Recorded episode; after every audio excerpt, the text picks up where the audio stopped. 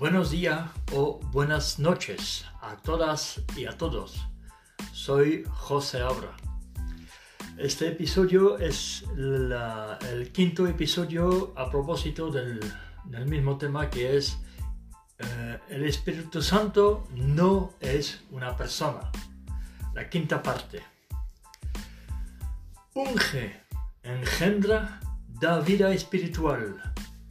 Tal como, tal como Dios había ungido a Yahshua Jesús y al Mesías con su Espíritu Santo cuando se bautizó.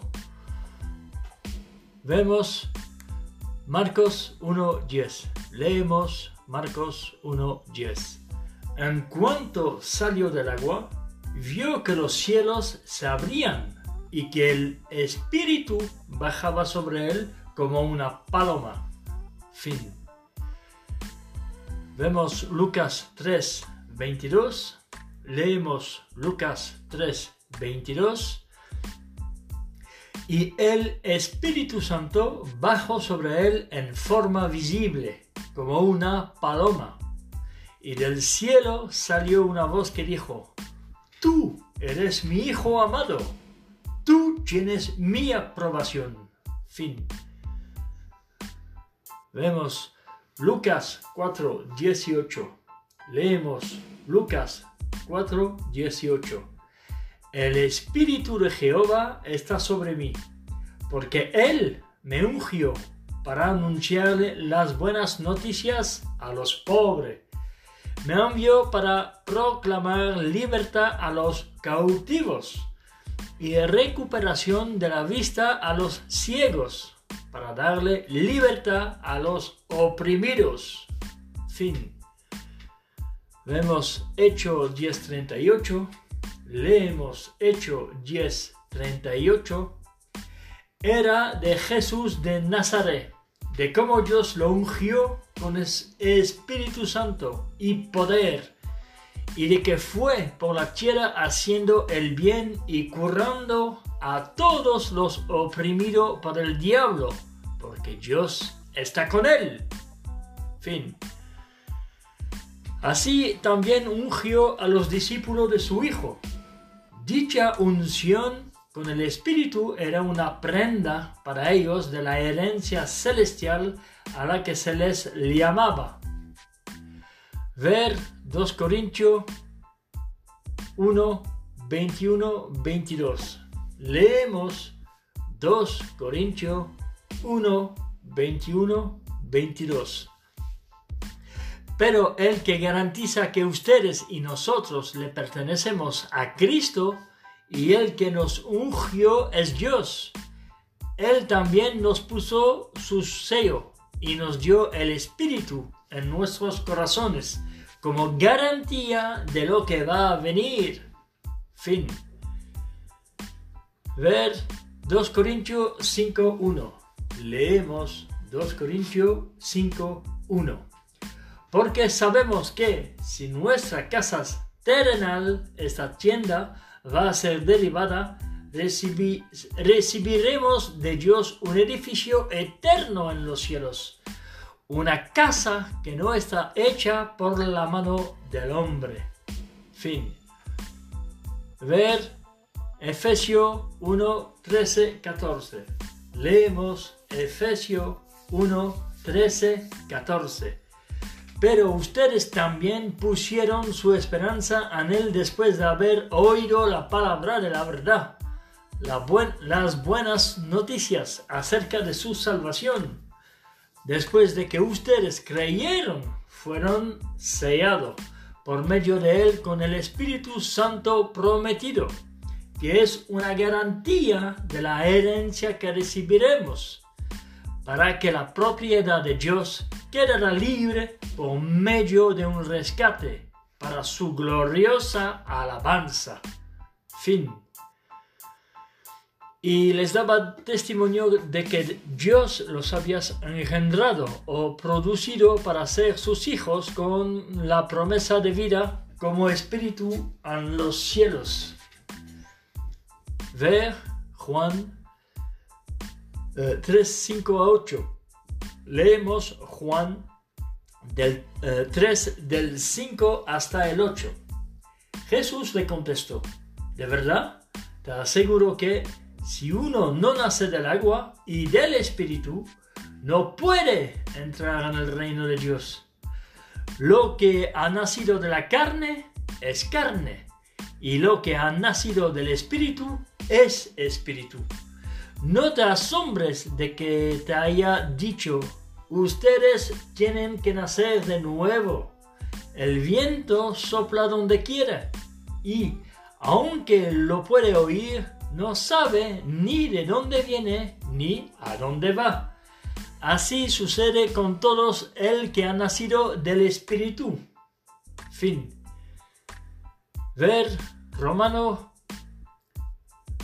Vemos Romano 8 desde el 14 hasta el 17.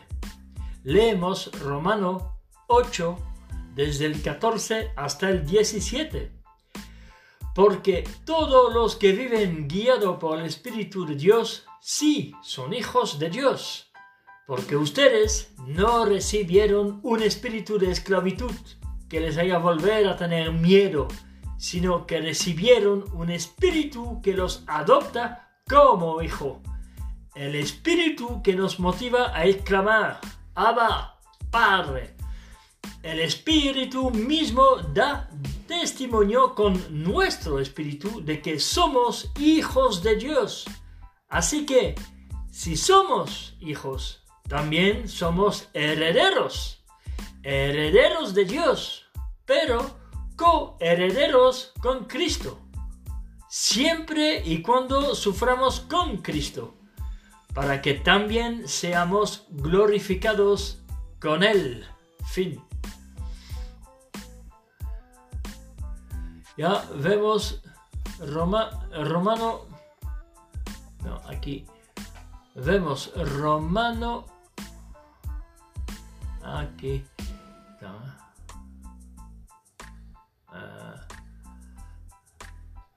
Aquí me he perdido. Ah, ya lo tengo. Ya lo estoy recuperando. 11. Entonces, Romano, vemos uh, Romano 8:23, leemos Romano 8:23. No solo eso, también nosotros mismos. Sí, nosotros que tenemos las primicias es decir, el Espíritu. Nos lamentamos en nuestro interior mientras esperamos con mucho deseo la adopción como hijos, la liberación por rescates de nuestros cuerpos. Fin. Vemos Tito 3.5, leemos Tito 3.5, Él nos salvó no porque hubiéramos hecho obras justas, sino por su misericordia, mediante el baño que nos trajo a la vida, y mediante hacernos nuevos por medio del Espíritu Santo. Fin. Ver Hebreo 6, 4, 5. Leemos Hebreo 6, 4, 5. ¿Por qué? En cuanto a los que una vez fueron iluminados, probaron el regalo celestial, se hicieron participantes del Espíritu Santo y probaron la excelente palabra de Dios y los poderes del sistema que viene. Fin. Es decir, el reino de Jehová, el reino de los cielos que está por venir. Fueron limpiados, santificados y declarados justos en el nombre de nuestro Señor Jesucristo y con el Espíritu de nuestro Dios, el mismo Espíritu por el que se había capacitado a Yahshua Jesús y el Mesías para ofrecerse como sacrificio de rescate y convertirse así en el sumo sacerdote de Dios. Es que Yahshua Jesús y el Mesías es aquel por aquel que hay que ir para llegar a Dios. Y sabiendo que Jesús, Yeshua es el Mesías, no es Dios para nada, pero es el camino a Dios y hay que correr por ahí. 1, ver 1 Corintios 6, 11. Leemos 1 Corintios 6, 11. Y, sin embargo, algunos de ustedes eran eso, pero han sido lavados, han sido santificados, han sido declarados justos en el nombre de nuestro Señor Jesucristo y con el Espíritu de nuestro Dios. Fin. Que es Jehová. Ver 2 Tesalonicense 2.13. Leemos 2 Tesalonicense 2.13. Sin embargo, siempre nos sentimos obligados a darle gracias a Dios por ustedes, hermanos amados por Jehová, porque desde el principio Dios los eligió para ser salvador, al santificarlos con su espíritu y por su fe en la verdad. Fin. Ver Hebreos 9:14. Leemos Hebreo 9:14. Con mucha más razón, la sangre del Cristo quien mediante un espíritu eterno se ofreció sin ningún defecto a Dios, limpiara de obras muertas nuestra conciencia para que le demos servicio sagrado al Dios vivo. Fin. Ver 1 Pedro 1 Pedro 1 1 2. Leemos. 1 Pedro. 1 1 2 de Pedro, apóstol de Jesucristo, a los residentes temporales esparcidos por el Ponto, Galacia, Capadocia, Asia y Bitinia, a los escogidos, de acuerdo con la presencia de Dios el Padre, la presencia de Dios el Padre, que han sido santificados por el Espíritu con el propósito de que sean obedientes y sean salpicados con la sangre de Jesucristo, que reciban cada vez más bondad inmerecida y paz. Fin.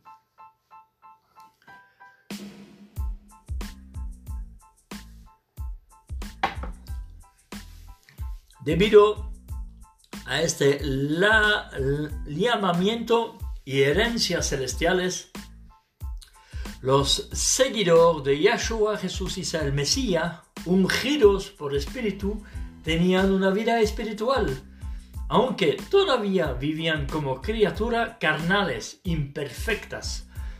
Es obvio que el apóstol se refería a este hecho cuando contrastó a los padres terrestres con Jehová Dios, el Padre de nuestra vida espiritual, literalmente Padre de los Espíritus. Ver Hebreo 12.9. Leemos Hebreos 2.9. Además, nuestros padres humanos nos disciplinaban y nosotros los respetábamos. ¿No deberíamos estar más dispuestos a someternos al Padre de nuestra vida espiritual y vivir? Fin. Como coheredero con Yahshua Jesús y el Mesías, el Cristo, que serían levantados de la muerte en un cuerpo espiritual y le llevarían la imagen celestial de aquel tendrían que vivir en la tierra como un solo espíritu, en unión con él como su cabeza. Nos permitiendo que los deseos o las tendencias inmorales de su carne fuesen la fuerza que los controlasen, lo que pudiera resultar incluso a que llegasen a ser una sola carne con una ramera. Aquí quiero destacar que di bien, no permitiendo que los deseos de las, o las tendencias inmorales de su carne fuese la fuerza que los controlase. Para mí, os digo la verdad, eso es una descripción del comportamiento de los musulmanes. Vienen a un país para follar, esclavizar, sodomizar y fornicar. Y eso tienen que pararlo, porque no están con Dios por esos actos. Y no solamente eso, pero eso es uno de los más graves. porque destruyen las familias de, las demás, eh, de los demás humanos, que Dios no quiere eso. Ver 1 Corintio 6 del 15 al 18. Leemos 1 Corintio 6 del 15 al 18. No saben que sus cuerpos son miembros del cuerpo de Cristo. Entonces, ¿debería yo quitarle los miembros al Cristo y unirlo a una prostituta? Claro que no. No saben que cualquier que se une a una prostituta llega a ser un solo cuerpo con ella. Porque él dice, los dos serán una sola carne. Pero cualquiera que se une al Señor llega a ser un solo espíritu con él. Huyen de la inmoralidad sexual.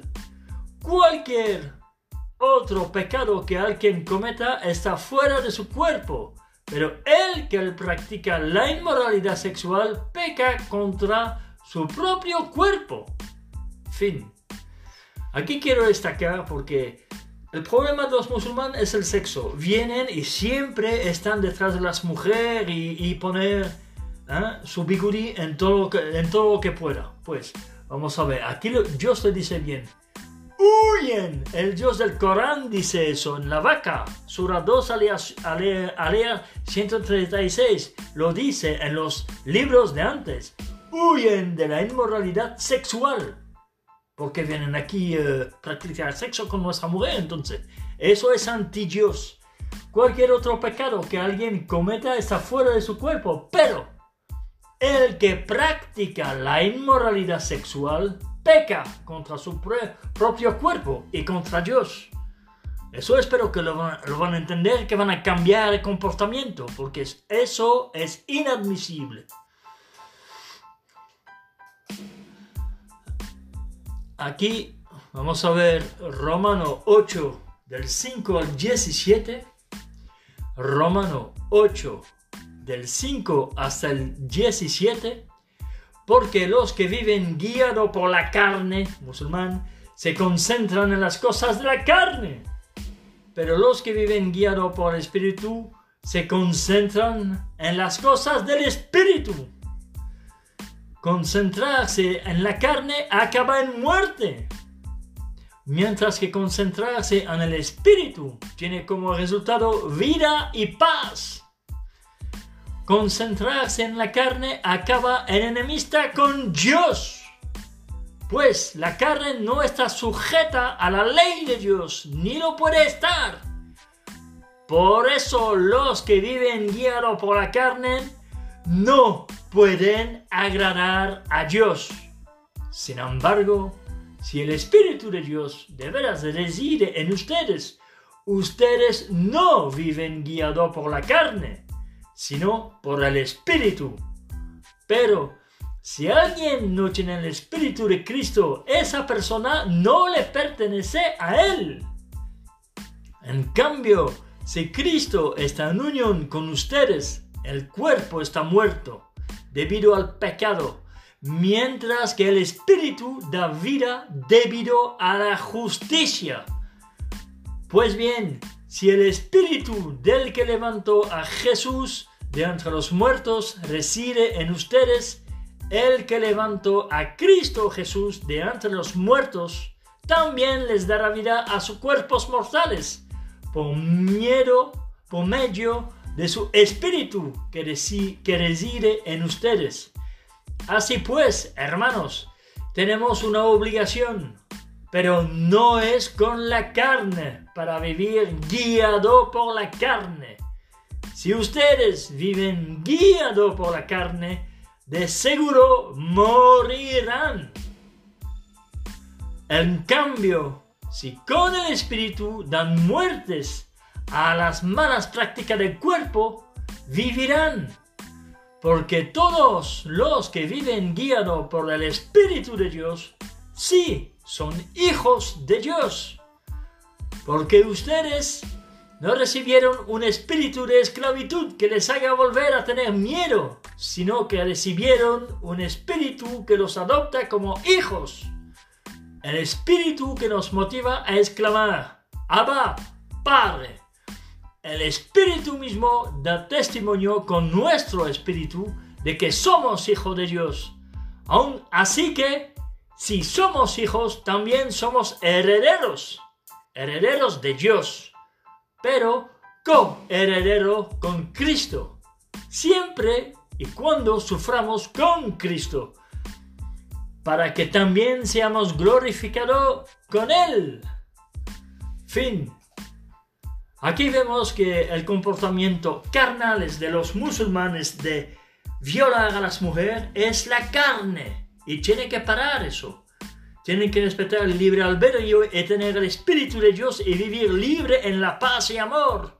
Eso es la diferencia. La verdad, la religión verdadera nunca hace daño a su prójimo. Conseguir y retener el Espíritu de Dios. El Espíritu Santo es la dádiva gratuita de Dios que concede con gusto a todos los que, lo buscan y solicitan con sinceridad. Vemos Hechos 2.38. Leemos Hechos 2.38. Pedro les dijo, arrepiéntense y que cada uno de ustedes se bautice en el nombre de Jesucristo, para que sus pecados serán perdonados y recibirán el regalo del Espíritu Santo. Fin. Repito, fuera de Cristo no hay salvación. ¿eh? Todos los que están bajo la ley y que no caminan, que rechazan a Cristo, no están a salvo, ¿eh? para nada, ¿eh? por más que lo crean, y mucho más cuando violan y cuando matan y cuando mienten. Parar de mentir, de violar y ponerse del lado del Cristo y escuchar a Dios, el Dios de Israel, el Dios del Corán, el creador de Cristo. Vemos Lucas 11 del 9 a 13. Así que les digo, sigan pidiendo y se les dará. Sigan buscando y encontrarán. Sigan tocando la puerta y se les abrirá. Porque todo el que pide, recibe. Y todo el que busca, encuentra. Y a todo el que toca la puerta, se les abrirá. En realidad, ¿qué padre entre ustedes, si su hijo le pide un pescado, le da una serpiente en vez de un pescado? O si se le pide un huevo, le da un escorpión.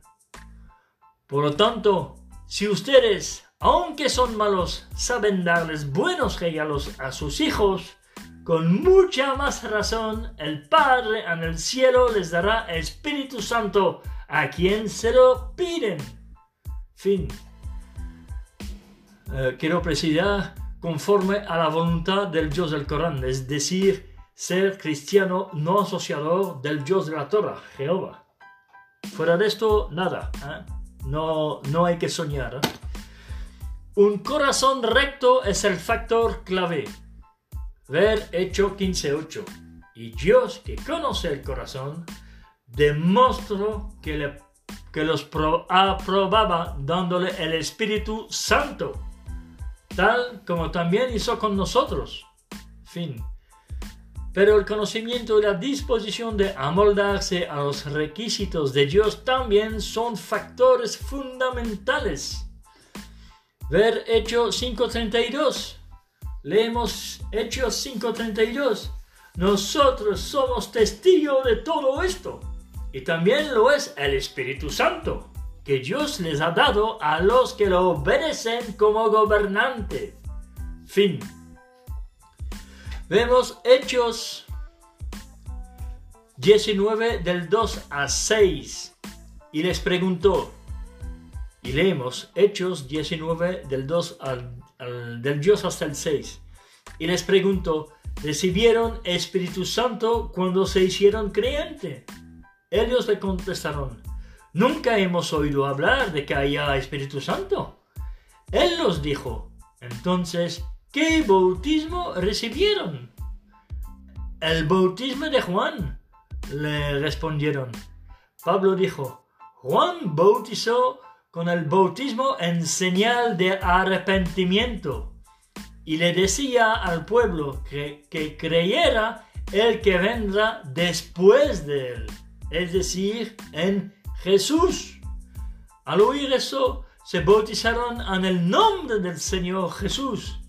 Cuando Pablo les impuso las manos, el Espíritu Santo vino sobre ellos y empezaron a hablar en diferente idioma y a profetizar. Fin. Una vez recibido, el cristiano no asociador no debería contristar el Espíritu de Dios, no haciéndole caso. Ver Efeso 4.30. Leemos Efeso 4.30. Además, no estén entristeciendo al Espíritu Santo de Dios, con el que han sido sellados para el día en que sean liberados por rescate. Fin. Ver Isaías 63, 10. Leemos Isaías 63, 10. Pero ellos se rebelaron y entristecieron su Espíritu Santo. Entonces él se volvió su enemigo y luchó contra ellos. Fin. Tomando un proceder, contrario a su dirección, fijando el corazón en otras metas aparte de aquellas a las que él dirige y, e impele, o rechazando la palabra inspirada de Dios y su consejo para dejar de aplicárselo a sí mismo. Ver Hechos 7, 51. Eh, del 51 hasta el 53. Leemos Hecho 7 del 51 al 53. Hombres tercos e incircuncisos de corazón y de oído ustedes siempre se están resistiendo al Espíritu Santo. Hacen lo mismo que hicieron sus antepasados.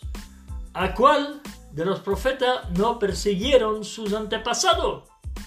Sí, ellos mataron a los que anunciaron de antemano la venida del justo. Aquel a quien ustedes traicionaron y asesinaron. Ustedes recibieron la ley tal como lo transmitieron los ángeles, pero no la han obedecido. Fin. Aquí voy a destacar que por más que vienen con ley, ley, ley, hay que meter la ley, hay que respetar la ley por aquí, por allá. Dios el mismo dice, nunca obedecen esa ley. Y además, aquel que quiere llegar a hacerlo y vivir bajo la ley, no es capaz de hacerlo, porque si transgrede una de esas leyes, las transgrede todas. Y así no está a salvo. Es por eso que la ley es solo momentánea y era para recordarles a los hombres que eran pecadores y desobedientes hasta el Dios de Israel. Y que no era para todo el mundo, era solo para los judíos a la época. Y después ya no y nunca estaban previstos para los musulmanes, que ellos se equivocaron con eso y van a, molestar a todo el mundo con la ley, con la ley, circuncir y no sirve para nada. Es siguiendo a Jesús como cristianos no asociados que cumples correctamente con la ley. Ver 1 Tesalonicense 4.8 Leemos 1 Tesalonicense 4:8. Así pues, el que rechaza esto no está rechazando a un hombre, sino a Dios, quien le da su Espíritu Santo. Fin. Una persona puede hipócritamente tratar con engaño al Espíritu Santo por medio del cual Cristo, Yahshua Jesús y el Mesías, dirige a la congregación. Pero aquellos que ponen a prueba su poder de esta manera escogen un, proceder desastroso. Ver Hecho 5 del 1 al 11. Leemos Hecho 5 del 1 hasta el 11.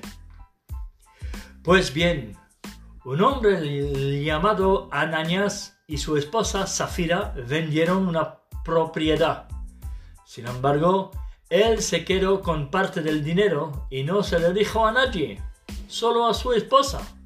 Entonces llevó el resto del dinero y lo puso a los pies de los, de los apóstoles. Pero Pedro le dijo, Ananías, ¿cómo es que Satanás te dio valor para mentirle al Espíritu Santo y quedarte en secreto con parte del dinero del campo? ¿Acaso el campo no era tuyo antes de venderlo? Y cuando lo vendiste, ¿verdad? Que podías hacer con el dinero lo que quisieras. ¿Por qué planeaste algo así en tu corazón? ¿No les, ¿No les has mentido a los hombres? Los has mentido a Dios. En el momento en que oyó estas palabras, Ananías cayó al suelo y murió y un gran temor se apoderó de todos los que se enterraron. Entonces los hombres más jóvenes, se levantaron, lo envolvieron con telas, lo sacaron y lo enterraron. Como tres horas después entró su esposa, que no sabía lo que había pasado, pero le dijo, dime, ¿vendieron ustedes dos, dos el campo en tanto? Ella le respondió, sí, en tanto. Entonces Pedro le dijo, ¿por qué se pusieron de acuerdo ustedes dos para poner a prueba el Espíritu de Jehová? Mira, los pies de los que enterraron a tu esposo están a la puerta y también te sacarán a ti. Al instante ella cayó a los pies de él y murió. Cuando los jóvenes entraron, la encontraron muerta Así que la sacaron y la enterraron al lado de su esposo. Por lo tanto, un gran temor se apoderó de todas las congregaciones y de todos los que se enteraron de estas cosas. Fin. Una vez recibido el cristiano, una persona puede... No, es aquí. La oposición y la rebelión deliberada contra la manifestación evidente del Espíritu de Dios puede significar blasfemia contra ese Espíritu, un pecado imperdonable. Ver Mateo 12, 31, 32. Leemos Mateo 12, 31, 32. Por eso les digo que a los hombres se les perdonará todo tipo de pecado y blasfemia, pero la blasfemia contra el Espíritu no se les perdonará. Por ejemplo, al que diga algo contra el Hijo del Hombre, su pecado se le perdonará. Pero al que hable contra el Espíritu Santo, no se le perdonará no, ni en ese sistema, ni en el que va a venir. Fin. Ver Marcos 3, 29, 30. Leemos Marco 3, 29, 30. Pero quien blasfeme contra el Espíritu Santo jamás será perdonado. Será culpable de pecado eterno. Esto lo dijo porque ellos decían, está poseído por un espíritu maligno. Fin. Ver Hebreo 10 desde el 26 hasta el 31. Leemos Hebreo 10 desde el 26 hasta el 31. Porque si después de haber recibido el conocimiento exacto de la verdad, practicamos el pecado a propósito, ya no queda ningún sacrificio por los pecados. Solo quedan una aterradora perspectiva de juicio y la furia ardiente que consumiría a los opositores. Cualquiera que pasa por alto la ley de Moisés es ejecutado sin compasión por el testimonio de dos o tres testigos ¿No creen que merece un castigo mucho mayor el que ha pisoteado al Hijo de Dios? Le ha dado poco valor a la sangre del pacto, con la que Él fue santificado y ha ofendido y despreciado al espíritu de la bondad inmerecida. Porque conocemos al que dijo, mía es la venganza, yo les, les daré su merecido. Y también Jehová juzgará a su, a su pueblo. Es aterrador caer en manos del Dios vivo. Fin. Pobre musulmán, hay que cambiar ya, ¿eh? porque más que decir, dírselo,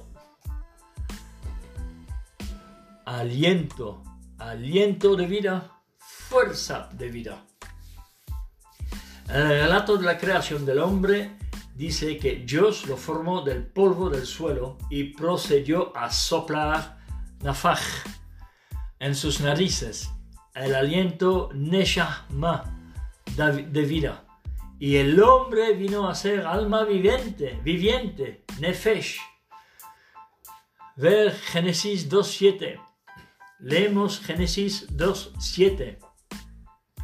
Y Jehová Dios pasó a formar al hombre del polvo del suelo y a soplarle el aliento de vida en la nariz. Y el hombre se convirtió en un ser vivo. Fin. Como se muestra en el artículo sobre el alma, Nefesh puede traducirse literalmente respirador, es decir, una criatura que respira, tanto humana como animal. Y quiero destacar que por eso podemos decir que tenemos algo de Dios en nosotros, porque respiramos y que es Él que le sopla en la nariz del hombre. En realidad, Neshama se utiliza para referirse a cosa o criatura que eh, respira. Y como tal se utiliza como sinónimo de, nefesh, alma. Vamos a leer Deuteronomio 20:16. Leímos Deuteronomio 20:16. Pero en las ciudades de estos pueblos que Jehová, tu Dios, te dará como herencia, no debes dejar con vida nada que respire. Fin. Vemos Josué 10, 39, 40. Leemos Josué 10, 39, 40. La conquistó junto con su rey y todos sus pueblos y acabaron con ellos a filo de espada. Mataron a toda la gente que había en ella sin dejar ningún sobreviviente. Hizo, hizo con Debir y su rey lo mismo que con Hebrón y con Libna y su rey.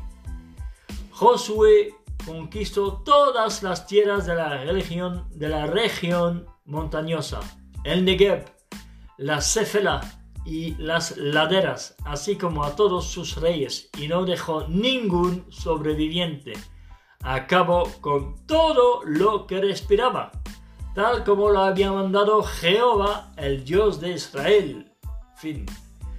Aquí quiero destacar que eso es una matanza para conquistar el, país que Dios dio a los israelitas. No es como los, musulmanes hacen para conquistar una tierra sin que Dios le manda hacer es otra cosa diferente y hoy en día ya no se hace.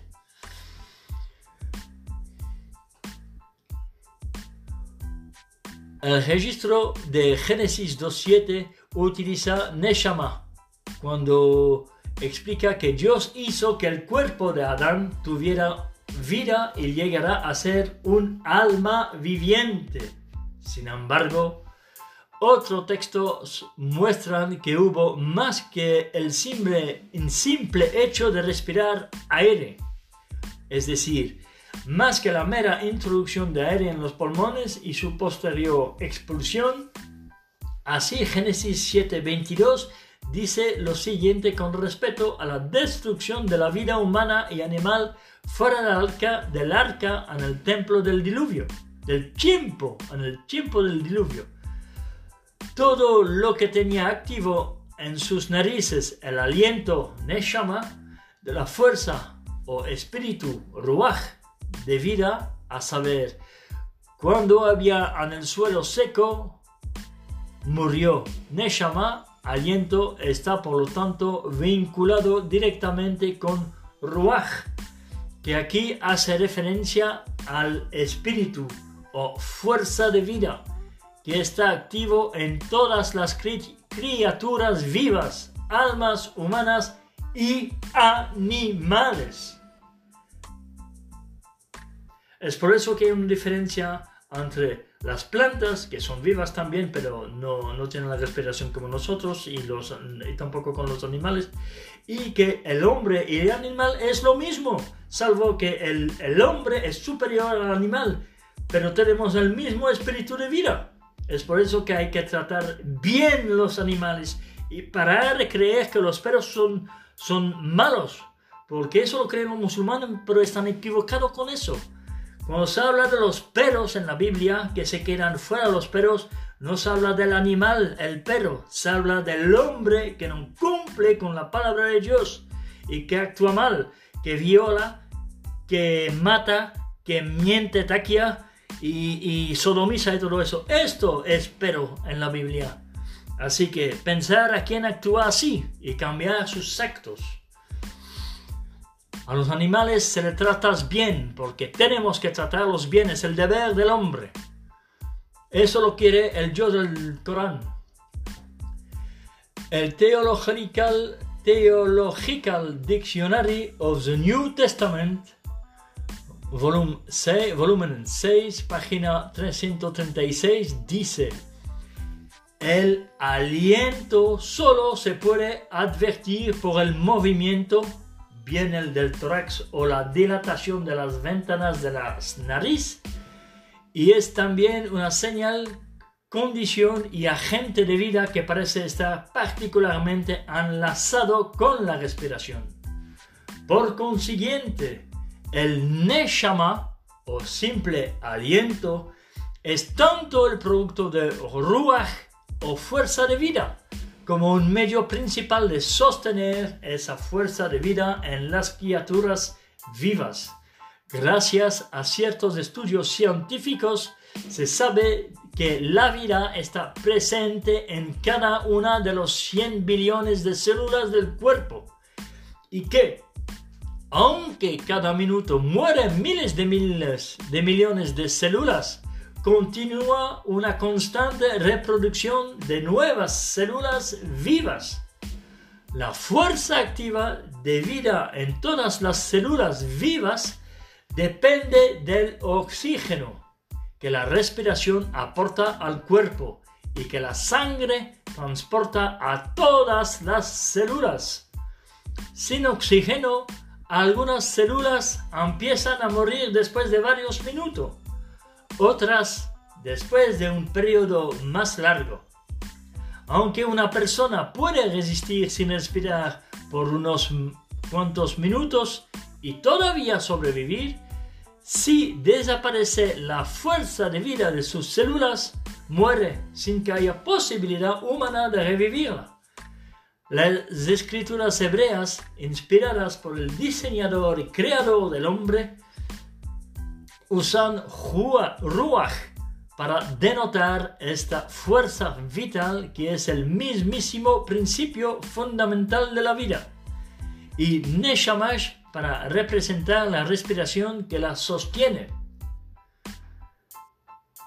Debido a que la respiración es inseparable de la vida, neshamash y ruach se utilizan paralelamente en varios textos. Job explicó su determinación de evitar la injusticia mientras su aliento, Neshamash, todavía estuviera entero dentro de él y el espíritu Ruach de Dios estuviera en sus narices. Ver Job 27, 3 hasta 5. Leemos Job 27 eh, desde el 3 hasta el 5 mientras haya aliento dentro de mí y el espíritu que viene de Dios esté en mis narices, mis labios no hablarán cosas injustas, ni mi lengua murmurará palabras engañosas. Jamás diré que ustedes tenían razón. Hasta que muera, no renunciaré a mi integridad. Fin. Así, eh, queridos musulmanes, entender bien aquí cuando dice engañosa. Mentir usando la taquia para engañar, para, para llegar a ser esclavo, eso no es de Dios, ¿eh? es satánico. Mira, aquí lo dice bien. Mis labios no, no hablarán cosas injustas, ni mi lengua murmurará palabras engañosas. La taquia es para engañar, así que pensar un poco musulmán. Eliú dijo, si el espíritu, ruach y aliento, neshama, ya que el Dios lo recoge así, toda carne expira, es decir, exhala, junta, y el hombre terrestre mismo vuelve al mismísimo polvo. Vemos Job 34 del 14, 14 15. Leemos Job 34, 14, 15. Si fijara su atención en ellos y decidieran recoger el espíritu y el aliento de ellos, todos los seres humanos morirían a la vez y la humanidad volvería al polvo. Fin. De, de igual manera, el Salmo 104, 29 dice de las criaturas de la tierra, tanto humanas como animales. Si tú, Dios, les quitas su espíritu, expiran y a su polvo vuelven. En Isaías 42, 5 se habla de Jehová como aquel que tiende la, la tierra y su producto aquel que da aliento a la gente sobre ella y el espíritu a los que andan en ella. El aliento, Neshama, sostiene su existencia. El espíritu Ruach da la energía y es la fuerza de vida que le permite al hombre ser una criatura animada, moverse, andar, estar activo, Ver Hecho 17, 28. Leemos Hecho 17, 28. Porque por Él tenemos vida, nos movemos y existimos. Como han dicho algunos de los poetas de ustedes, porque nosotros somos hijos de Él. Fin. No es como los ídolos de fabricación humana, sin vida, sin aliento e inanimado. Ver Salmo 135, 15. Leemos Salmo 135, 15. Los ídolos de las naciones son plata y oro, obra de manos humanas. Ver Salmo 135, 17. No tienen, tienen oído, pero no pueden oír. No hay aliento en su boca. Fin. Ve Jeremías 10:14. Leemos Jeremías 10:14. Todos los hombres actúan de manera irrazonable y sin conocimiento. Todos los orfebres sentirán vergüenza por las imágenes, imágenes talladas, por sus imágenes, imágenes de metal son un engaño y no hay espíritu en ella. Fin. Aunque los términos nef, shama, aliento y ruach, espíritu, fuerza activa o fuerza de vida, a veces se utilizan paralelamente, no son equivalentes. Es verdad que en ocasión se, se habla del espíritu o ruach, como si fuese la respiración misma, Neshama. Pero esto parece deberse tan solo a que la respiración es la principal prueba visible de que existe fuerza de vida en el cuerpo.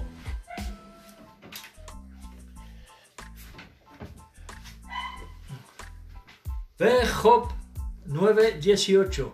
Leemos Job 9.18. No me dejas tomar aliento. Constantemente me llenas de amarga, amargura. Fin.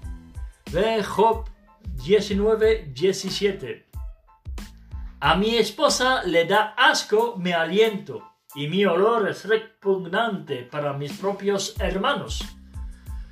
Ver, fin, ver, ver Job 27, 3. Leemos Job 27, 3. Mientras haya aliento dentro de mí y el espíritu que viene de Dios estés en mis narices. Fin. Aunque los términos Neshama, aliento y Ruach, espíritu. Ah, no, eso lo hemos leído. Por eso, en Ezequiel 37, del 1 a 10, donde se registra la visión simbólica del valle de los huesos secos, se dice que los huesos se juntan, se cubren con tendones, carne y piel, pero en cuanto al aliento, ruach, no había ninguno en ellos.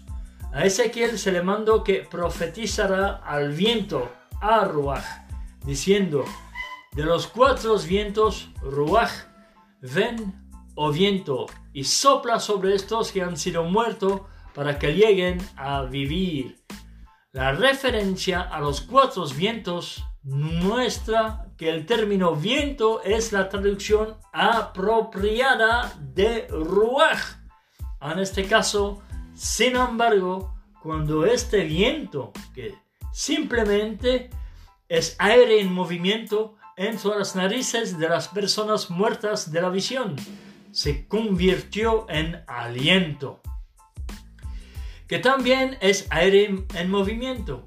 Por lo tanto, traducir ruach por aliento en este punto del relato es más apropiado que traducirla por espíritu o fuerza de vida. Ezequiel también podría ver los cuerpos empezando a respirar, aunque no podía ver la fuerza de vida o espíritu que daba energía a dichos cuerpos, como muestran los versículos 11 al 14. Esta visión simbolizada una revivificación espiritual no física del pueblo de Israel que por un tiempo estuvo en una condición de muerto en sentido espiritual debido a su exilio en Babilonia, como en sentido físico ya estaban vivos y respirando.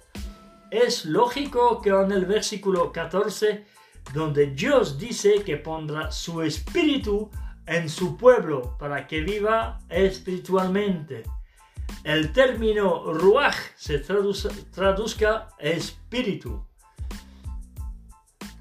En el capítulo 11 de Revelación se da una visión simbólica similar. Se presenta el cuadro de, de dos testigos cuyos cadáveres se dejan en el camino por tres días y medio. Luego, espíritu o aliento, neuma, de vida procedente de Dios entró en ellos y se pusieron de pie. Esta visión de nuevo recurre a una realidad física, ilustrar una revivificación espiritual. Todo es espiritual, nada es físico, entonces el yihadismo físico es tontería. Todo es espiritual. También muestra que tanto la palabra griega pneuma como la hebrea ruach pueden representar la fuerza dadora de vida procedente de Dios que anima el alma humana o persona. Como dice Santiago 2.26, el cuerpo sin espíritu, pneumatos, está muerto.